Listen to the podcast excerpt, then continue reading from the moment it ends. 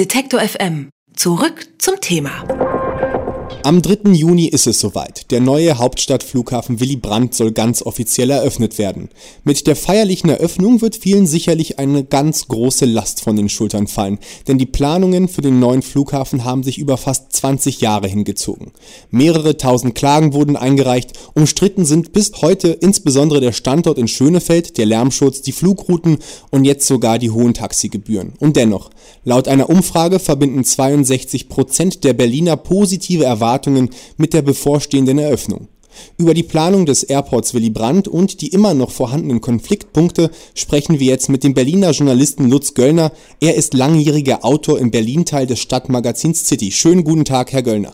Hallo. Herr Göllner, gehören Sie eigentlich zu den 62 Prozent der Berliner, die sich laut Umfrage auf die Eröffnung des Flughafens freuen? Ja. Warum?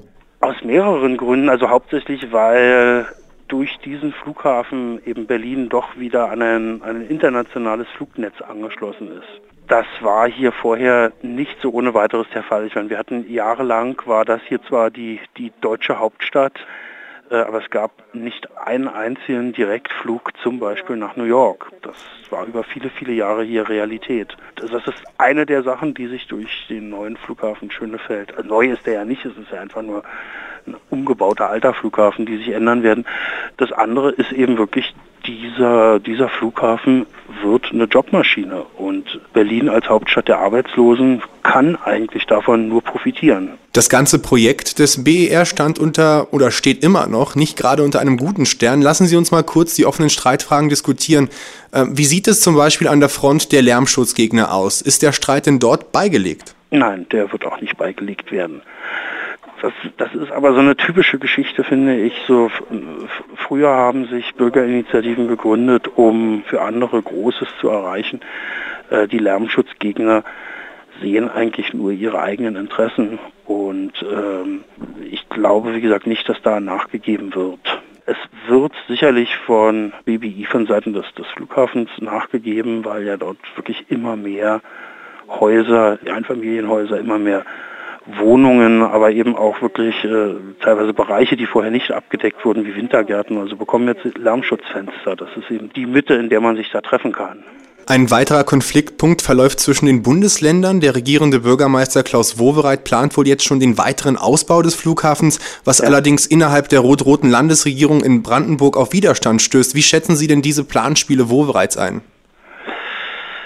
Das kann ich wirklich nicht einschätzen, äh, nicht bewerten. Sicher ist, dass der Flughafen jetzt schon zu klein sein wird bei der Eröffnung. Sicher ist eben wirklich, dass es Erweiterungen geben muss. Welche Ziele Wovereit da jetzt verfolgt oder der Berliner Senat da jetzt verfolgt mit, mit, mit seinen Erweiterungsplänen, kann ich auch nicht sagen. Sicher ist natürlich meiner Meinung nach das Schönefeld ja eigentlich auch nur ein, ein Aushilfsplatz äh, ist. Also es, es, wäre schon sinnvoller gewesen, die erste Planung wollte ja den Flughafen nach Sperenberg bauen. Dort hätte man von Anfang an größer, großzügiger bauen können und man hätte eben auch eine bessere Verkehrsanbindung bauen können.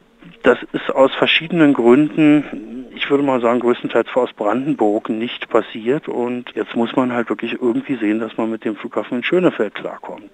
Ist denn überhaupt, wie Sie schon sagen, Brandenburg Alleinträger der Schuld der chaotischen Planung, dass sie sich jetzt 20 Jahre hingezogen hat? Oder ist es die Politik insgesamt oder dann doch die Betreibergesellschaft? Nee, ich glaube, der Betreibergesellschaft kann man da keinen, keinen Vorwurf machen. Es ist, äh, es ist einerseits natürlich eben wirklich die, die Berliner Politik, die es ja äh, schon unter Diebken immer gerne jedem recht gemacht hätte. Also eben bloß, bloß keinen Streit aufkommen lassen. Und es ist natürlich auch, also wenn Sie sich mal die ganzen Skandale angucken, die es mit Grundstücken gegeben hat, ich sag mal, das sind halt alles Brandenburger Politiker einer bestimmten Partei, die darin verwickelt wurden. Wie soll ich es sagen? Freundlich. Ja, sagen Sie so, wie es ist. Na, es die Grundstücksspekulationen, die halt auch äh, Geld gekostet haben und die eben auch teilweise, wo sich auch die Staatsanwaltschaft eingeschaltet hat, das waren alles, soweit ich mich erinnere, Brandenburger SPD-Politiker, die daran verwickelt waren. Herr Göllner, abschließend mal in die Zukunft geblickt. Werden wir mit der Eröffnung am 3. Juni alle Probleme und Streitigkeiten in der ersten Maschine äh, davonfliegen Nein. sehen? Nein, natürlich nicht.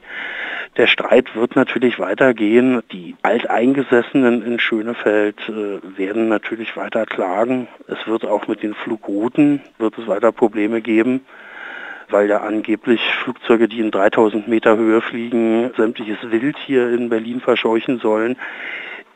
Ich weiß auch nicht, wie das funktionieren soll, aber es ist angeblich so. Ähm, nein, also der Streit wird auf alle Fälle weitergehen. Ja. Was mich halt wirklich daran ärgert und verwundert ist, ich, bin selber direkt am Flughafen Tempelhof aufgewachsen, als der noch in Betrieb war. Und äh, da gab es nie irgendwelche Streitpunkte, da gab es nie irgendwelche Demonstrationen. Also das äh, wie gesagt, da sind schon ganz schön so die Partikularinteressen, die da vertreten werden. Sagt Lutz Göllner. Mit ihm sprachen wir über das Projekt Hauptstadtflughafen. Der Airport Willy Brandt wird am 3. Juni eröffnet. Herr Göllner, vielen Dank für das Gespräch. Gerne. Alle Beiträge, Reportagen und Interviews können Sie jederzeit nachhören im Netz auf detektor.fm.